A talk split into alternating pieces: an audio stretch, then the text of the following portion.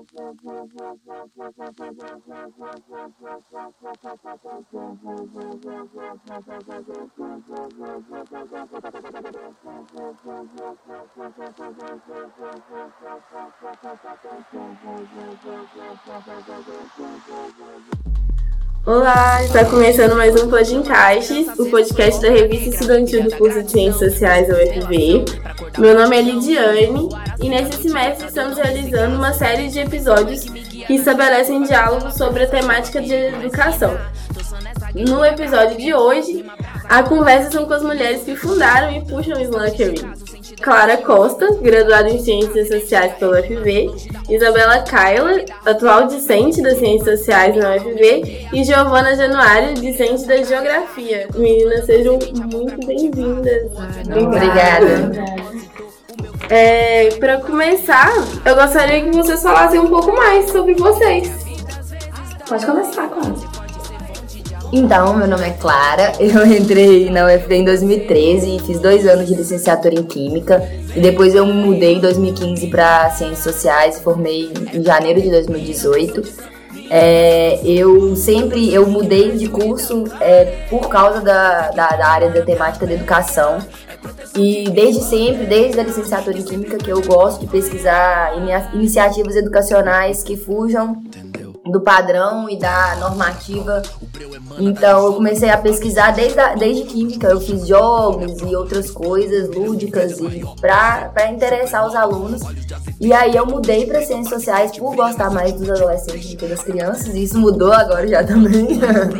e eu mudei para ciências sociais, foi perfeito, impecável.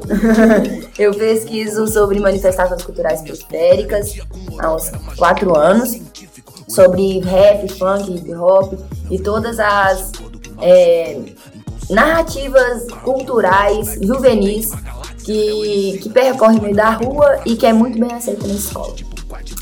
É, meu nome é Isabela, mas todo mundo chama de Kyla, né? Eu entrei aqui na UFV em 2016, mas antes disso, um ano antes, né, no terceiro ano, não tinha a menor ideia do que eu ia fazer, que curso eu queria entrar mas eu já sabia que eu era chata dentro da sala de aula. Todo debate só eu que podia falar. Enchi o saco dos professores. Por que, que você não ensinou isso? Por que, que a gente está sentado assim? Já ensinou ditadura militar? Era aquele negócio assim, chata. É, gostava também de colar em batalha de rima, mas não ouvia muito rap não, ouvia mais pagode funk mesmo. Mas. E aí uma menina um dia e falou comigo, você devia fazer ciências sociais. Eu falei, nossa, o que, que é isso? Não sabia, né? Fiz teste vocacional, acho que eu fui tendenciosa. ciências sociais. Aí eu fui e entrei. Entrei e gostei. Até hoje eu não entendi muito bem o curso, mas eu tô gostando. e o bom é que deu pra juntar tudo que eu gostava. Criticar o professor na escola, e agora eu posso fazer melhor. E também estudar sobre a cultura né? As manifestações culturais periféricas, que é uma coisa que eu já gostava. Então, é isso. Meu nome é Giovana, todo mundo me chama de Gel, eu sou de São Paulo, interior. Entrei na geografia aqui na UFB em 2016 e também entrei igual a Isabela sem saber o que eu estava fazendo, mas deu tudo certo. Comecei a me envolver mais com essa questão das manifestações culturais periféricas depois que eu entrei pra Casa Cultural, conheci as meninas e a gente foi fazendo várias atividades lá. Aí eu fui aprofundando mais nesse assunto, mas antes eu não tinha contato nenhum, até porque no interior não tem muita coisa assim. E aí. É isso, aí eu sempre eu gostei muito da área de educação, então quando a gente começou a trabalhar com o interescolar, eu já estava fazendo estágio já trabalhava como educadora dentro da Casa Cultural, fui gostando cada vez mais, é uma área que quero seguir hoje, né, como professora de geografia. E é isso assim também. É, então vamos começar a falar. So... A gente vai falar sobre várias coisas, né? Mas vamos adentrando aos poucos, assim. Eu queria que vocês falassem um pouco o que é o Islã. E num, num parâmetro mais geral, assim. O que é o Islã? Islã é uma onomatopeia é, norte-americana que significa pau, que significa batido. E nos Estados Unidos eles fazem competições que chamam Islã. Tem Islã de basquete, de beisebol. Aí um cara, que eu esqueci o nome agora, é Michael... Mike Isso. Ele, ele criou o Slam Poetry numa cidade, na, num bairro de, da periferia de Chicago, nos Estados Unidos. E aí eram competições, era um bar de jazz que tinham competições de poesia falada. E na, no Islã a gente pratica o spoken word, que é a, a poesia falada, né? Que é a, a batalha de poesia falada. É uma competição, ela tem três regras. Né, a maior parte das comunidades de Islã, eles chamam de comunidades, né, está em vários países, é, eles têm três regras. Os poemas precisam ser autorais, de até três minutos, e não pode ter nenhuma intervenção musical ou de figurino. Então tem que ser só a, a, o corpo e a voz. E é isso, assim, basicamente. ah, tem a avaliação. A avaliação, ela é feita por, pelo próprio público, a gente escolhe na hora é, cinco avaliadores e a maior nota e a menor nota cai e a gente faz as médias das três restantes. Agora, mais especificamente, o que é o Islã que eu i? Como ele aconteceu, como vocês se uniram para construir, qual é a ideia, o formato atual, como foi acontecendo. Conta um pouco pra gente sobre esse processo.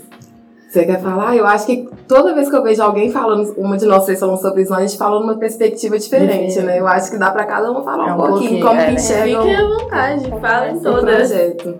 Então, a sensação que eu tenho no Ivan é que a gente trabalha em três áreas.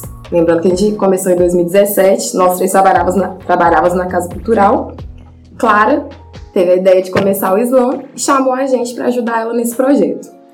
A sensação que eu tenho é que a gente trabalha em três vertentes, né? Seria o movimento na rua, seria as batalhas de Islã, né? Com os artistas da cidade.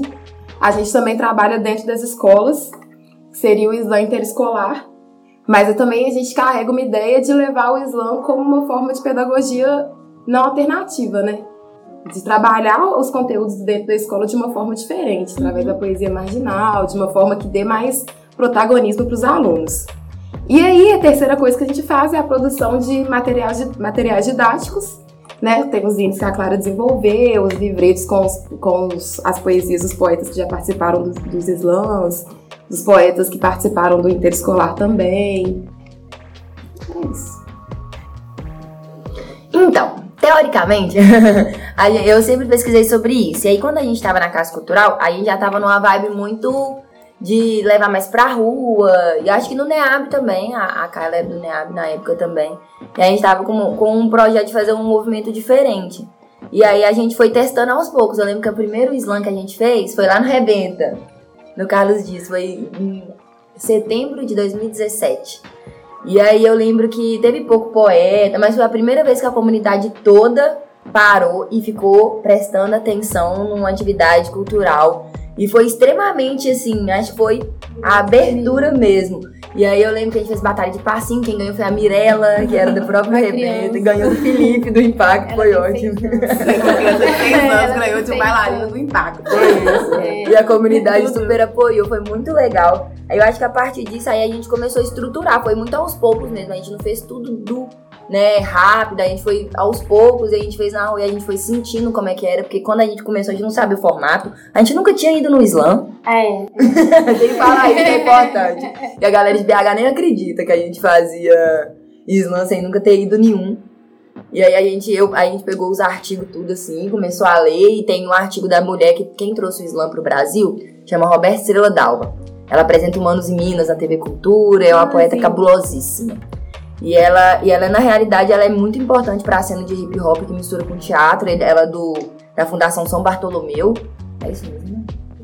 E ela é de São Paulo e ela faz o ZAP, que é Zona Autônoma da Palavra. E aí é o primeiro slam no Brasil, ela organiza o Slam SP e também organiza o Slam BR. E ela é em São Paulo. E ela, ela foi uma mulher, ela trouxe para o Brasil e ela é pesquisadora. Ela é doutora na PUC. E ela tem artigos e trabalhos sobre ator hip hop, que é essa que ela sempre fala dessa, dessa protagonismo da fala e com o spoken word, que é, que é bastante legal os textos dela, são textos pequenos, é, os artigos bem explicativos, aí eles mostram como é a estrutura do slam, e foi a partir daí que a gente começou, a gente leu os artigos, eu lembro que tinha dois artigos que a gente pegou, leu e começou a fazer. O slam que eu li, ele... ele... Não, esqueci o que eu ia falar. Pode falar, Giovanna, não vou lembrar. Então, eu acho que na minha perspectiva, o Islã é tudo isso que elas falaram, mas também se torna um espaço que a gente sabia ler, né? ler artigo, ler, ler, ler, ler, ler, mas a gente, é o que a Clara falou, a gente não tinha colocado na prática, quando, também quando a gente fez a primeira vez no DCE, a gente ficou toda perdida, Não, assim, a gente tipo assim, o que, que a gente tá fazendo, mas vamos fazer, né? Mas eu acho que a gente passou naturalidade, hein? É, deu certo, ninguém sabia que a gente não tinha feito, entendeu? Então a gente foi bem naturalidade, essa, é a palavra. E aí eu acho que a partir disso, é, é o que eu falo hoje, lá que eu vi foi uma coisa que cresceu e às vezes, é, sim, fico impressionada como cresceu. E a gente foi conquistando mais e mais espaços e se tornou um espaço também muito democrático, uma coisa recreativa, assim, sabe? Tipo, o pessoal tava tendo um espaço de fala também, sabe? Que é uma pra mim, eu acho que o Slayer é, ele é mais essa parte, essa questão de dar voz pra galera que às vezes não, não tem onde falar, onde se expressar, assim. E a construção que as próprias pessoas fazem, a gente mesmo. Eu escrevi quando comecei nas batalhas, mas eu nunca falava, assim, eu falava, mas não era. E o negócio, a construção de todo mundo, até as pessoas que acompanham o slam, as pessoas que foram desde o começo, igual a Vitória, e tá escrevendo demais. você? Mariana. A Mariana, as pessoas que foram, começaram no slam e por isso, tipo, começaram a escrever e começaram a declamar. Isso é legal mesmo. E tem, isso tem muitos, assim, a gente achava. E muitas mulheres. A, a nossa É, intenção sim. sempre foi essa. É. A gente começou pra isso. E isso é importante de falar, assim, também, que eu sempre acompanhei o movimento aqui desde 2015, que eu sempre fui em todas as batalhas que eu que tinha que eu estava que eu fui. Absolutamente todas. Eu fui em todas que o que é o Petrus que começou a fazer e depois o soldado roubou. É, eu falo, eu falo, tá na cara dele, porque era do, do Petrus. E aí, é, essas batalhas primeiras, elas reuniam muita gente, mas nunca. E tinha uma menina, Daiane, que rimava, e não tinha mulheres, assim, ne- nessa, nesse posto de fala. Né? E aí, às vezes também aparecia a, aquela menina, a Claudinha. Não é Claudinha, é Cláudia mesmo. Que ela, às vezes, ela falava umas poesias também. Então, era, era muito restrito. E eu, eu ia visitando porque eu fazia um trabalho de antropologia visual. Eu ia pesquisando como cientista social. E eu ficava muito assim, que não tinha meninas, não tinha essa, essa fala. E aí também rolava sempre as rimas machistas. Eu falei, não adianta a gente falar com eles de bater de frente, é melhor a gente começar a falar. E aí eu comecei a falar no movimento. Mas eu percebi que as meninas, é, não era que as meninas não faziam, era que era um espaço muito complicado da gente entrar. E aí, e mesmo assim a gente continuou lá, né? E foi. E quando a gente construiu o nosso, quando a gente volta pro deles, né? Quando a gente vai no movimento deles, a gente consegue falar, consegue ter abertura. Aí a gente já fez slam agora com as batalhas, com a- batalha clandestina. Então é uma outra, uma outra visão do movimento, do mesmo movimento de 2015. Isso eu acho incrível também, como modificou, assim. E vocês lembram a primeira, quando aconteceu um caso de Meu nome é falar nisso agora. agora. E acho que foi a primeiro, o primeiro impacto que os meninos repararam que as meninas estavam ali, estavam reparando o que estava acontecendo, que foi um caso de violência. E aí a gente, as meninas, A gente nós se juntou três, e nós montamos todos, uma poesia na hora, todas as meninas, assim. escrevam uma poesia coletiva. Não foi só a gente, foi passando assim, mesa em mesa, e cada menina foi Escreveu. escrevendo um trecho, bicha preta também foi escrevendo um trecho. Até formar uma poesia mesa, grandal. assim, A gente recitou Elza Soares. É, a gente cantando Gente, Soares que e, e acho que a galera vai- foi aí nesse ponto que eu acho muito legal falar desse dia que foi Esse quando a dia galera viu que a gente tava ali, tá ligado? E, tipo assim, a gente tava ali, a gente vai falar e a gente vai expor. Não só cagar, vai expor. passivamente. Tipo assim. E foi bem, foi, foi muito marcante, assim. Não, Foi massa, eu tenho essa poesia até hoje. Até começar a andar Bacana. com ela pra poder ler toda vez que chegar nesse assunto. Não, mas vocês podem disponibilizar ela pra gente, que a gente coloca Ah, sim, na vou matéria. mandar então pra você. Bom, mano, é legal. Porque é importante, né, tipo, falar desses marcos, assim, e, e pensar, né, que o, o Slam que ele é puxado por três mulheres pretas e como que foi entrar nesse espaço, né? E, e aí é muito bom ouvir da, a experiência de vocês, assim, e, o, e como que as coisas foram acontecendo. É, adentrando a temática do semestre, que é educação, é, vocês falaram um pouco, mas eu, é, se vocês quiserem falar mais, assim, né, mais em outros casos, queria saber como foi, é o vínculo de vocês com a área de educação e qual que é a proposta do Slam Interescolar? A importância, como vocês se sentem realizando essa atividade, como que vai estabelecer, como estabelece né, esse link entre educação, arte, militância, ativismo, e até mesmo quais são as temáticas que vocês percebem ser que são mais recorrentes na poesia dos estudantes. Assim. Então, a, par, a parte do interescolar é que eu mais gosto. Eu gosto do ambiente escolar mesmo. Não tem jeito não. Mas, além disso que eu já falei, né, dessa ideia de levar para a escola uma nova metodologia, né, porque a primeira, a primeira, a primeira oportunidade que a gente teve de trabalhar essa ideia no Islã foi no Alice Loureiro, que aí uma professora de português chamou a gente para ajudar ela a trabalhar é, literatura. Porque, assim, né, os meninos, na verdade, não estavam interessados. Também pensar em poesia não é uma coisa que chama muita atenção, principalmente de adolescente. E ela viu que quando ela levava, sei lá, letras de rap para trabalhar enquanto poesia, eles já ficavam mais atentos.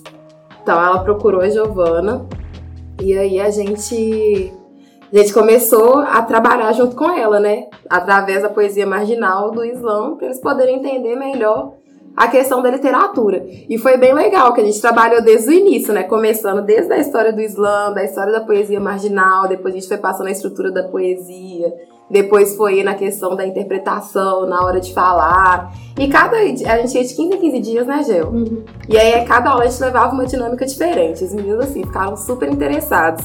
Sem falar que era uma turma muito estigmatizada. Eram duas turmas, né? As mais estigmatizadas, assim, da escola. Os professores ficavam de cara que a gente conseguia trabalhar com eles. Mas era uma dinâmica muito do tipo assim: vocês falam. A gente constrói o conhecimento a partir do que vocês têm para falar. Então, em relação a tema, era muito do, do que interessava a eles. A gente levava coisas assim para falar sobre o espaço escolar, do que eles queriam falar sobre o espaço escolar, do que eles achavam do que era liberdade, por exemplo, quando a gente precisou levar isso para fora da escola. Ah, vamos falar sobre liberdade então, para ver se a gente consegue ali, né? Vai que é preso não ficar doido no meio da rua.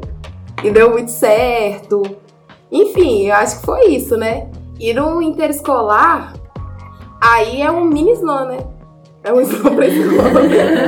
Até que... que não, que dá mais trabalho que o slam normal. é um slam pra escola, mas aí a gente tem que apresentar o slam pra escola inteira, ver quem tem interesse. E, né, na rua já facilita, porque já quem já gosta, quem já escreve, vai lá e faz. Lá a gente primeiro tem que apresentar tudo pros meninos, pra eles começarem a escrever, pra depois batalhar.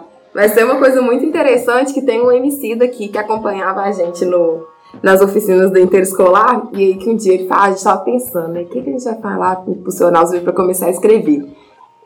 É, ah, o, é o Gebral, adoro ele, acho Segue ele lá, gente, ele manda muito bem. Ele virou e falou assim: ah, vamos falar pros moleques assim, é, pede pra ele escrever o que eles mais odeiam, o que eles mais têm raiva.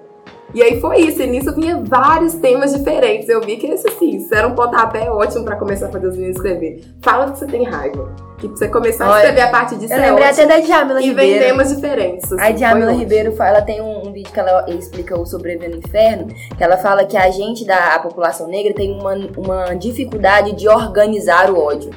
Todo mundo sente ódio de alguma coisa, mas a gente tem essa dificuldade de organizar ele. E a poesia faz isso. Pra mim também é mesmo essa perspectiva da Isabela, né? Que quando a gente entrou primeiro na Alice, a gente viu que como era uma, uma, uma escola que, que tava prejudicando, a escola mesmo colocava esse estigma em cima da sala, sabe? Então, tipo assim, virava uma coisa que ninguém queria trabalhar com eles. E aí a gente ficou meio que, ah, vamos entrar, vamos ver qual eles querem, vamos conversando primeiro. Não vamos entrar direto falando, vocês têm que batalhar, a gente foi bem devagar, nós conversamos sobre várias coisas, fizemos várias atividades para depois eles produzirem as poesias. E quando teve um dia que a gente falou assim, então vocês tragam a poesia falando o que, que seria a escola ideal, né, para vocês. E aí, na hora que eles trouxeram a poesia falando da escola ideal, tinha gente que falava desde a quadra quebrada até uma menina que defendia faxineiro porque ninguém respeitava faxineiro. Então, tipo assim, na hora que eles foram lendo, eles é ainda tímido, baixinho, mas tipo assim, a gente ficou tipo, nossa. E aí todo texto, a Mariana, que é a professora que convidou a gente, ela até falava, ela falou assim, teve um texto que eu falei pra eles produzirem em formato textual mesmo, e ela falou assim, teve um menino produziu uma poesia. E ela não tinha nem como falar que tava errado, porque ele escreveu tudo que eu queria, só que em formato de poesia. Então, tipo, a gente foi vendo que tava fazendo resultado, sabe? Os professores questionavam, tipo, como é que vocês estão conseguindo trabalhar lá dentro e pra gente tava sendo uma coisa natural. Só um adentro nesse negócio que você falou da poesia da escola, que eu achei bem legal, é que normalmente os adolescentes, principalmente na escola e dentro de casa, são silenciados porque acham que não tem opinião. Não pensa nada, não sabe o que quer da vida, mas eles têm opinião e têm senso crítico, é só cutucar um pouco. E nisso aí foi interessante porque eles criticaram desde a estrutura da escola, o comportamento dos professores e fizeram uma autocrítica também. Tinha poema É. deles se criticando. Eles se E o menino, aí o menino tava lendo, outro falou, "Ué, mas você faz tudo isso? Ele falou, é, ué. Foi inspirado. É, ele Narrativas falava, reais. "Ah, Pode, pode roubar lá, tudo mais coisa. E aí todo mundo olhando pra ele com uma cara, tipo, você faz isso. E ele, é, eu tô sabendo que eu tô errado. E foi muito legal isso, sabe? E tinha poemas também que a gente sempre conversa, que às vezes a gente pegava alguns poemas que falavam sobre a questão da depressão. Acho que a depressão na adolescência. Aparece muito. É muito, é, é uma coisa que tem que ser conversada, tem que ser pautada. E quando a gente colocava a poesia como uma forma de fala, sempre, sempre em todas as escolas saía algum texto assim, sabe? Uma pessoa mais acanhada, alguma coisa que pode estar acontecendo. Uma pessoa que tá contando uma história que aconteceu com ela ali, só que você tem que ler, entender e refletir pra saber que aquilo ali tá rolando, sabe? E aí a gente até ficava meio sem reação, ia falar com a, com a professora, falava, ó, chegou isso, e não sei, né, como agir também. Então acho que o interescolar foi mais a oportunidade assim que a gente teve de dar a voz pros meninos, assim, né? Que é- a- o ponto principal foi isso, dar a voz pros meninos. A gente às vezes dá uma causada na escola, porque tem que entrar, pegar alguns alunos, sei o quê, pode dar um, um negócio ali, mas tipo assim. Na direção, entenda. É, é tipo isso. Mas eu, eu acho que nem é tipo dar a voz, mas tipo. É, é, construir um momento que eles possam falar. Porque, igual a Clara falou, todo mundo ali tem opinião, todo mundo ali tem alguma coisa pra falar. Só que às vezes eles ficam tão retraídos no cotidiano. Então, vou falar agora. É, nessa nessa perspectiva. Agora, então, o slam que eu ia, a ideia quando eu tive foi exatamente por causa da escola. Eu fazia PIBID no Raul de Leone. E lá foi o primeiro slam na escola que a gente fez. Não foi o interescolar, né? O primeiro interescolar foi esse ano. Foi só o slam na escola. E lá eu acompanhava é, pelo PIBID de Sociologia. E aí, eu e aí a, a, a ideia surgiu na realidade foi quando uma a diretora na época, não é a mesma diretora, não é a Ara Grazi, ela a, gente fez uma atividade de perguntar aos meninos qual era o estilo de música que eles mais gostavam e eles prontamente é, falaram funk rap. E aí a gente e foi Caio, Helenice, Will e João e eu, que eram da escola. E aí, aí os meninos procuraram funks que não falavam palavrões, procuraram e e aí eu não fui nesse dia e os meninos falaram que a diretora falou que não era cultura, que não podia passar. Começou disso. E aí eu fiquei muito brava. Meu pai é educador, professor de história. Ele é diretor de escola e, e eu, eu cresci dentro de escola. E uma coisa que eu sempre aprendi e vi ele falando foi que a comunidade escolar importa. E todas as pessoas que estão dentro da escola são educadoras. E começando disso, aí eu já mandei um textão pra orientadora, que era a Patrícia na época, falei assim, isso é racismo. Falei com ela, isso é racismo, não importa o que você é. Ela falou, mas você tem que entender que as estruturas da escola, falei, vocês têm que entender que agora a gente mudou as perspectivas e a gente precisa falar sobre isso. Não, não dá mais pra gente poder passar a mão na cabeça e falar que funk não é cultura, que rap não é cultura, que a gente vai continuar com o estigma, a gente vai continuar tirando essas pessoas pra fora. E não é isso, a cultura deles não vai deixar de existir porque vocês querem.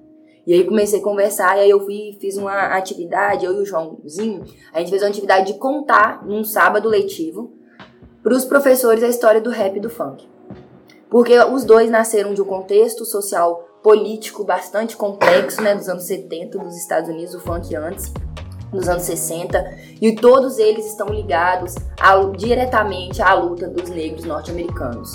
E não só negros, né, latinos, as minorias que existiam nos Estados Unidos na época. E, e foi uma, o hip hop foi uma alternativa para aquelas pessoas. E as pessoas hoje, é, eles veem tudo como se fosse só agora, como se o funk tivesse nascido assim, como se não vê um processo. Tanto que o funk também no Brasil foi proibido por causa da ditadura militar. O funk tentou ser político também no Brasil e foi proibido. Então a gente não conversa sobre isso. A gente já chega no momento em que a letra é isso, vai falar de sexo, isso e pronto. Então aí foi aí a gente fez essa atividade, tinha muitos professores escutando, porque todos os professores têm que ficar no sábado letivo, tinha umas 40 pessoas. Era um sábado, então não ia ter muita gente mesmo. E a gente contou as histórias, declamou e o Marcelo Tava no dia o Marcelo Oliveira, ele era o orientador, ele tava no dia. E aí foi daí que surgiu a ideia de fazer uma atividade na escola continuada. Que aí eu ia ficar no PIB o ano inteiro, isso foi em março, eu acho. Abril.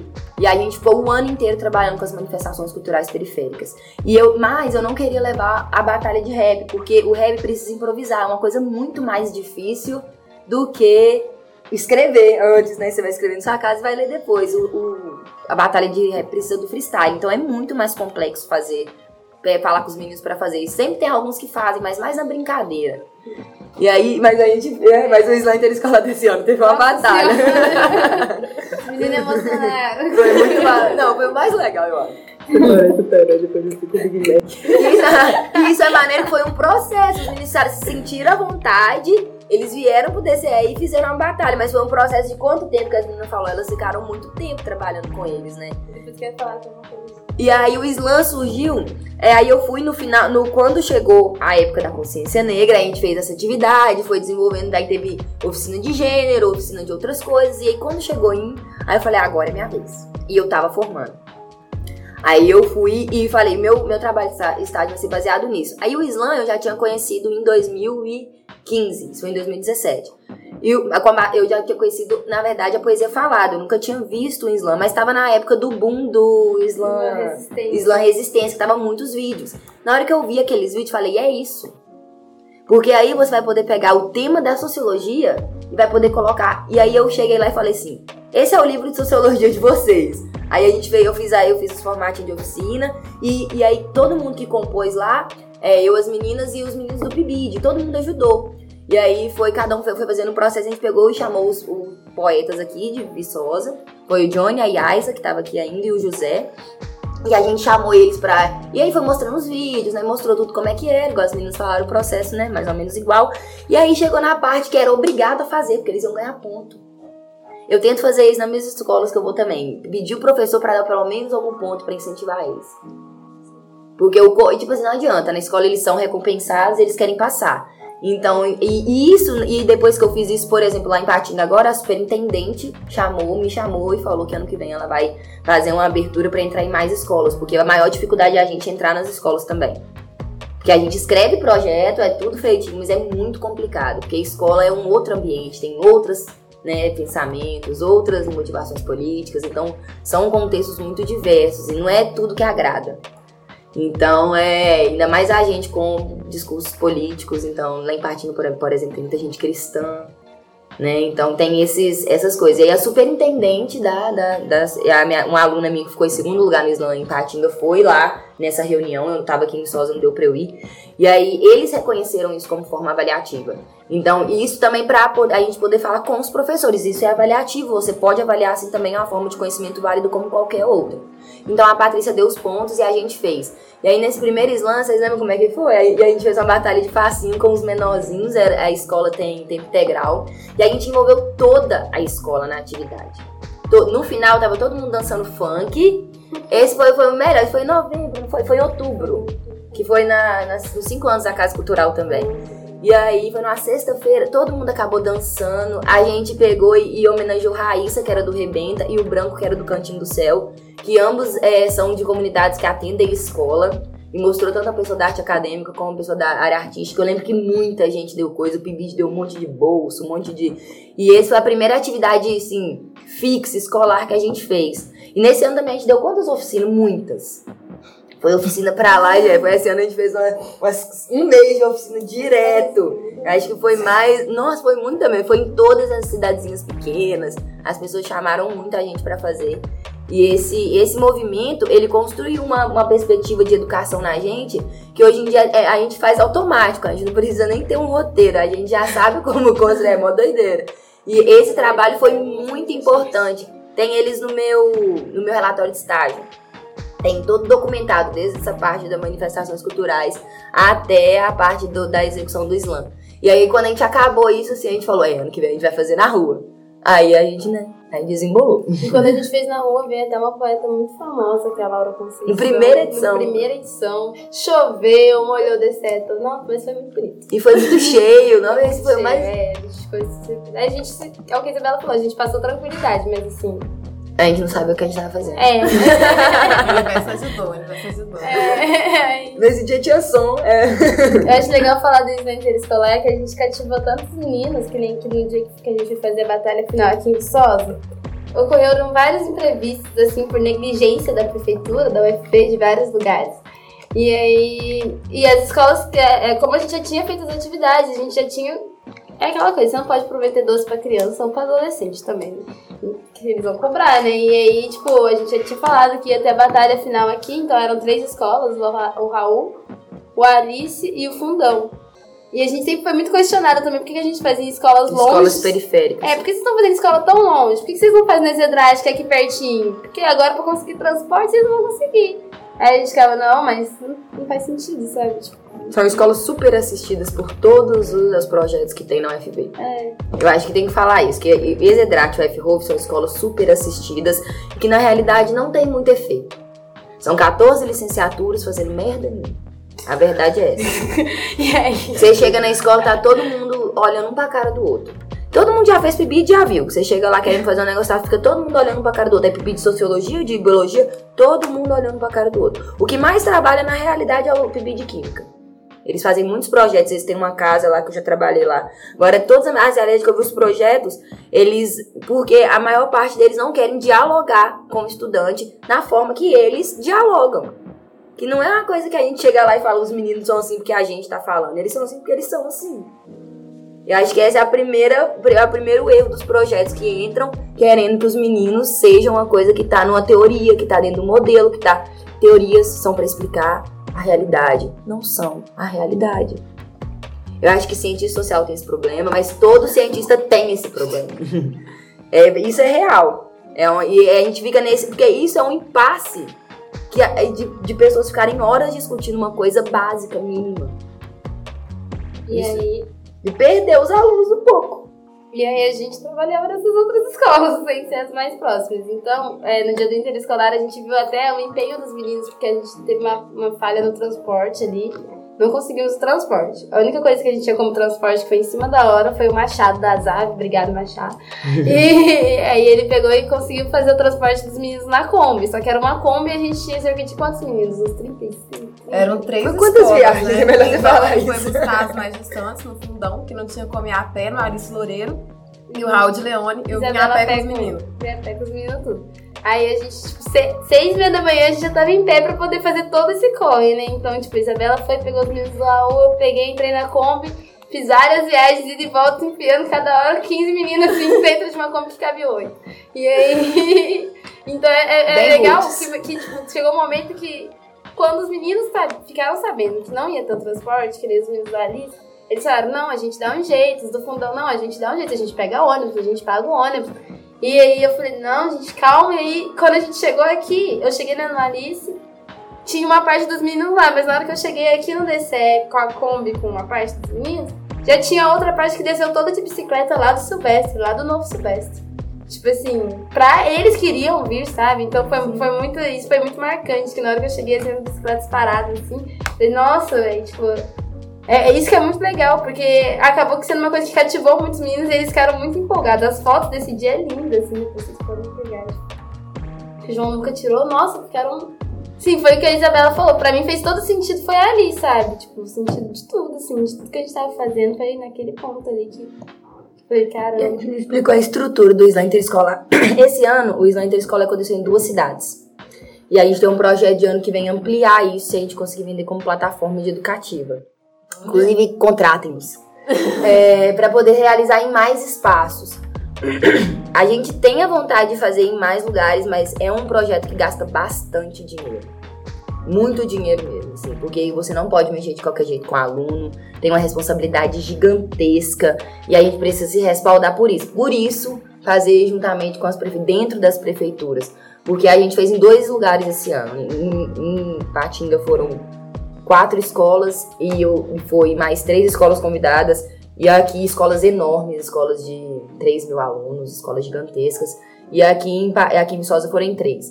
A gente fez, aí três ainda foi o mínimo, mas foi muito trabalho, muito trabalho mesmo. A gente não tava, na na semana do interescolar que a gente voltou, a gente tava exausto. E sem falar que tem o financiamento para levar eles pro Interescolar Mineiro, tem o financiamento de comer, de é logística pra gente ir, pra gente voltar, pra gente levar poetas, material e não, não dá para você chamar as pessoas toda vez de graça. Então, tudo isso gera muito gasto. Então, é, foi muito difícil fazer, muito. Esse é um trabalho mais complicado. Lá em Patinga, por ter uma realidade tão completamente diferente de Viçosa, foi muito difícil adentrar as escolas, tudo, onde eu levava era, eles ficavam querendo saber mais, mais ninguém conhecia. E aí foi muito difícil fazer mesmo, mesmo. E eu acho que essa estrutura que para ano que vem a gente está pensando em estrutura maior, que atenda mais diversidade, com mais rapidez, ela só vai acontecer se a gente tiver dinheiro. Só vai, senão a gente vai vai fazer, né? É bom lembrar que a gente não tem. Não, a gente não tem nada. não tem nada. É, a gente, a gente é, é, uma, é uma produção, é tudo independente, entendeu? A gente Vende livreto. Ah, isso. Livreto. Financiamento todos pelo próprio material que a gente vende, um preço muito né, irrisório. Mas é o que faz acontecer. Às vezes, 5 reais no livreto que foi fiado, ele paga um ônibus de alguém. E é isso é literalmente. É que a gente tava fazendo.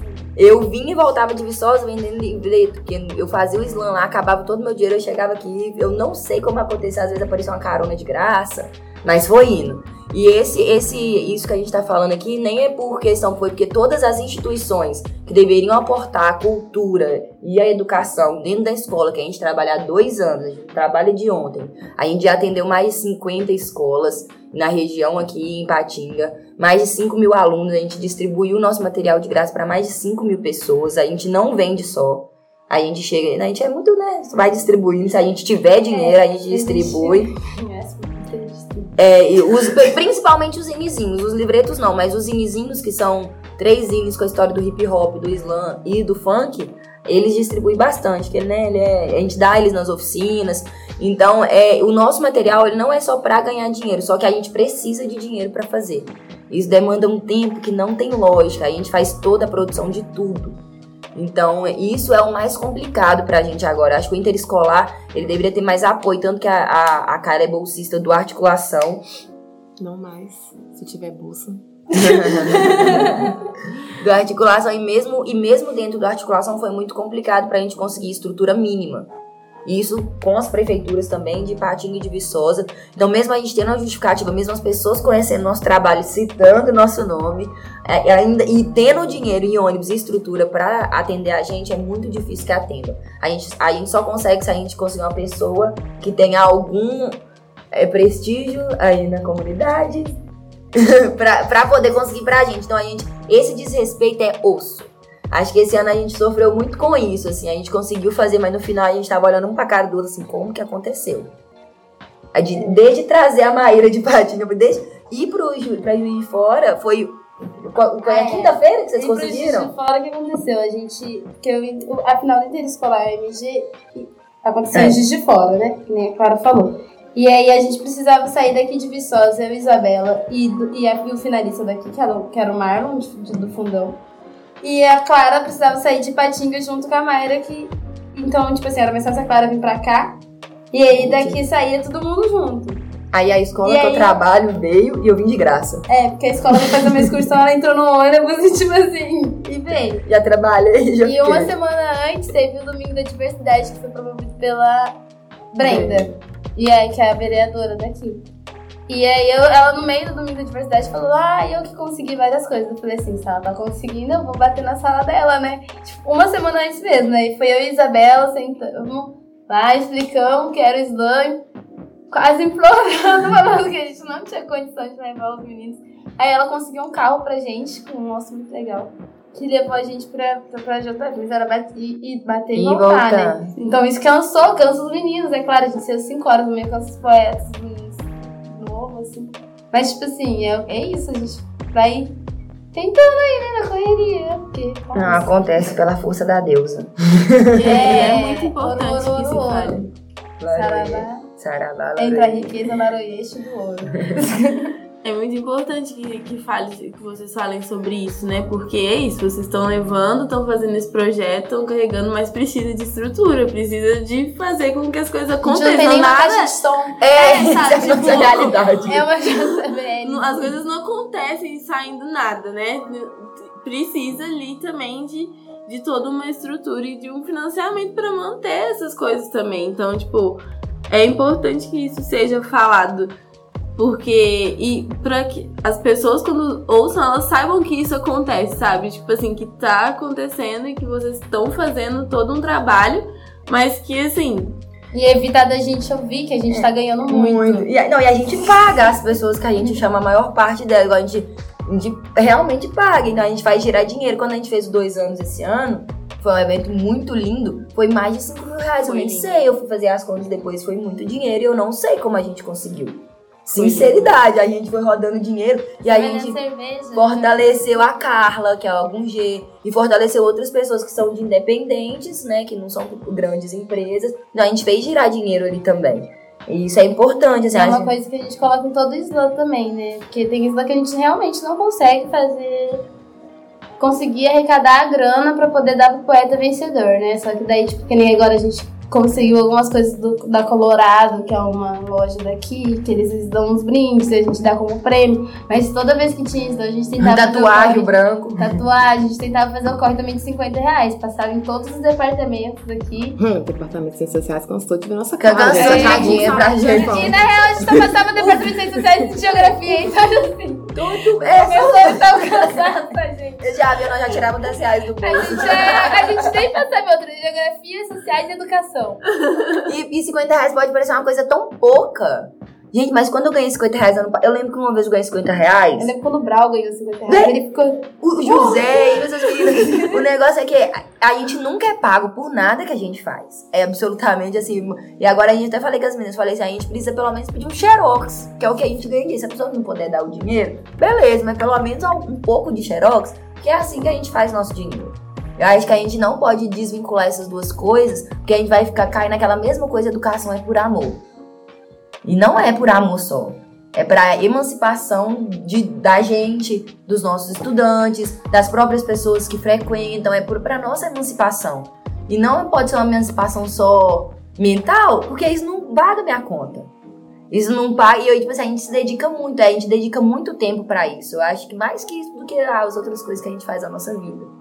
Então, acho que, tipo assim, é essa valorização que acontece, assim, eu acho que a galera daqui de Viçosa é bem legal com isso, quando a gente precisa, faz uma chamada, todo mundo compra as coisas, eu acho que aqui é...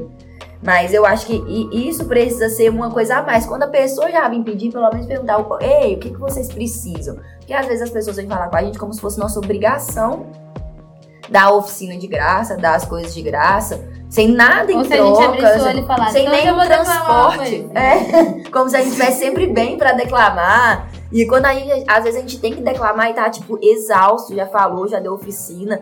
Então, essa, essa animalização das coisas que a gente faz aí, como se a gente fosse possível fazer tudo, não acontece. Lembrando que a gente trabalha, as duas têm filho, tem estuda, entendeu? Então, tipo assim, é, é uma carga Imensa, imensa. É isso, gente. Colabora com o nosso projeto. Vamos fazer o Black Money girar. é, e a gente também faz isso com os outros artistas, artistas que vão. Essa, essa prática que o Samuel ensinou pra gente foi muito legal de, de rifar arte na hora da, do slam e fazer dinheiro com outras coisas também. Porque aí gira o dinheiro para todo mundo, né? Não é uma coisa de.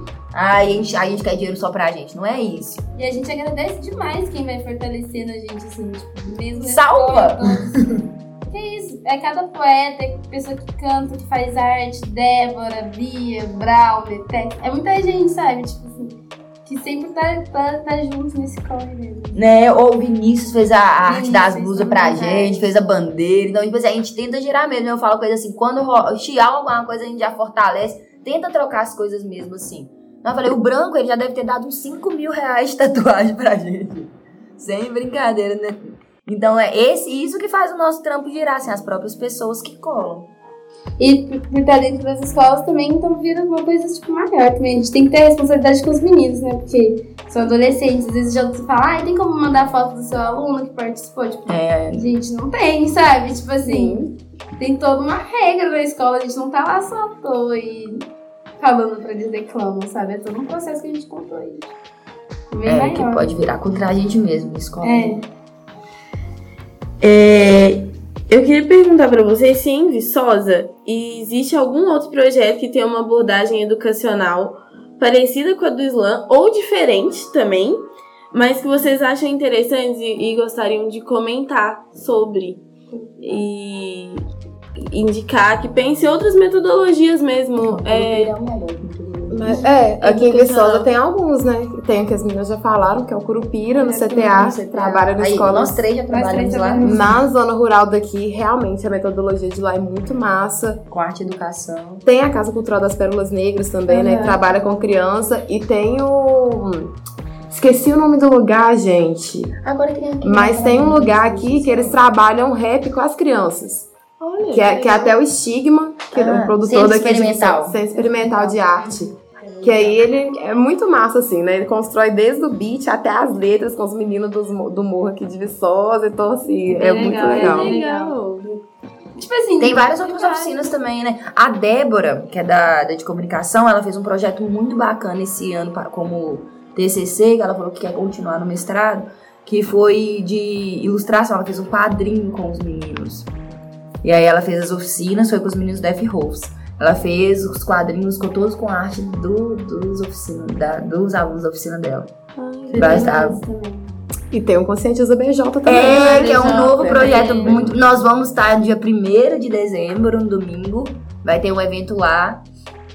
É, vai ser o Festa de Consciência Negras deles lá. E é um projeto novo que é de esporte e de educação. Eles têm oficinas também. E acontece na própria comunidade. Acho que são esses, né?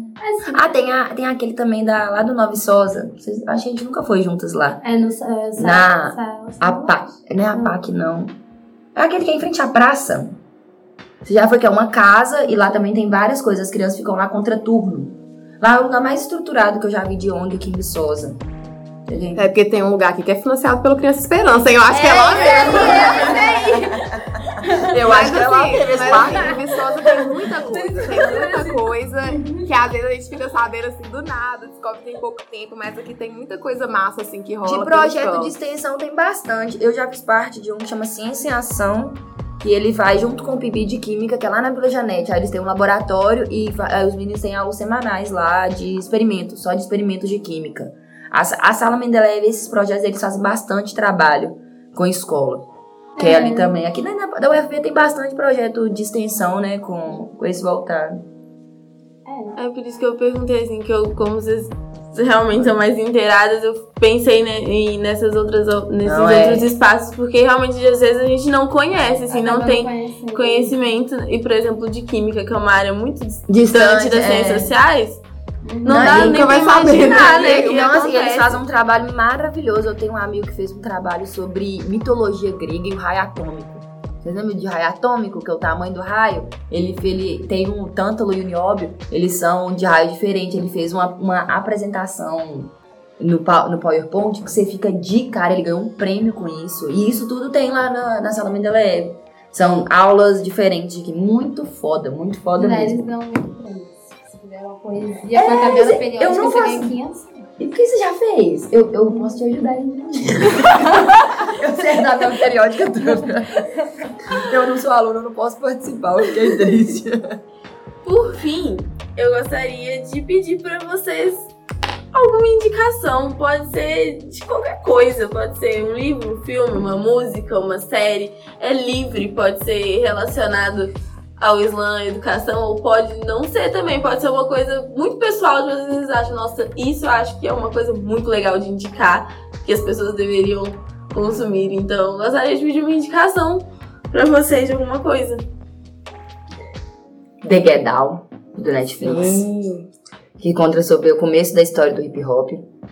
É, A e tem. coleção de livro do Emerson Alcaide sobre Islã. Bem legal também. É, O Quarto do Despejo. Carolina Maria de Jesus. E eu queria indicar um filme, assim, que é uma linguagem, assim, muito de boa para qualquer pessoa assistir, desde criança até quem é idoso, que é o filme A Gente Se Vê Amanhã, que abre espaço para uma discussão muito foda sobre o afrofuturismo e eu acho que a gente tem que falar sobre isso. É sobre Spike isso, Lee. assim. É, ainda- eu já ia falar do Spike Lee, ela falou. Eu acho que o Spike Lee ele tem uma abordagem audiovisual sobre a arte negra revolucionária. Acessível. Tudo do Spike é muito, muito, muito bom.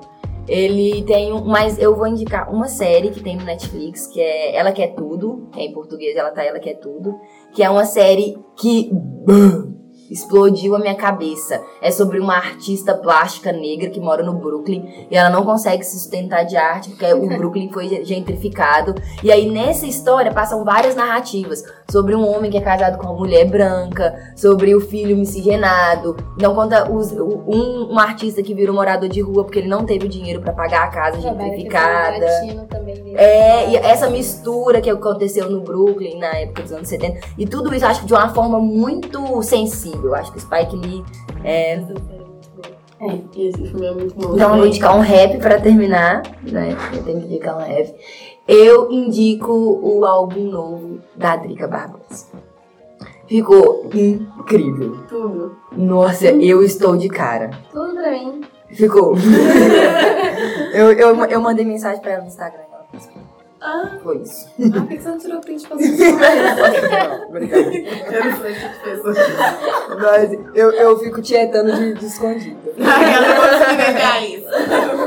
Eu acho, mas eu acho que o rap, o rap atual tá foda.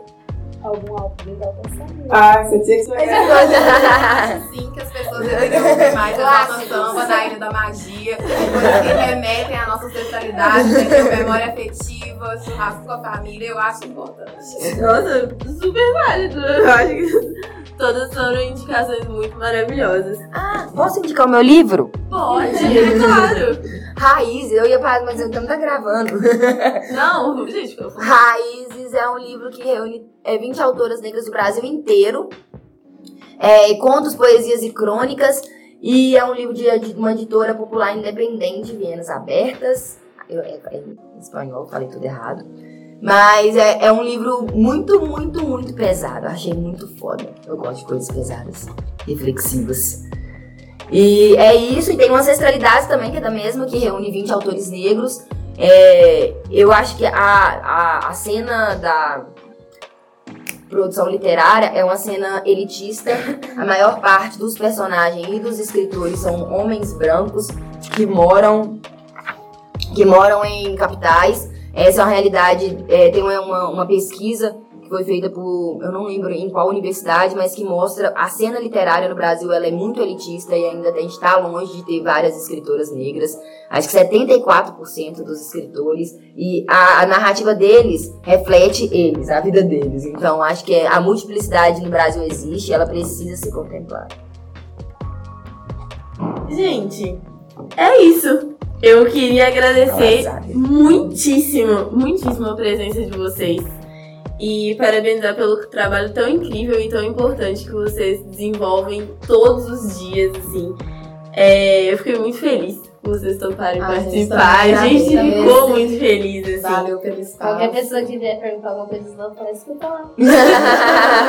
Agora já tem um lugar. Não, pode mandar o link. É, ouvintes, a Encaixes de Visão Aqui estão em todas as redes sociais. Então não esqueçam de seguir todo mundo e acompanhar os conteúdos, as produções, as agendas.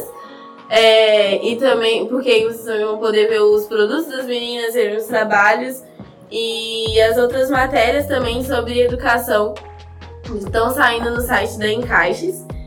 É, e é isso, até breve. Tchau. Comprei nossas coisas. Compra tudo nosso.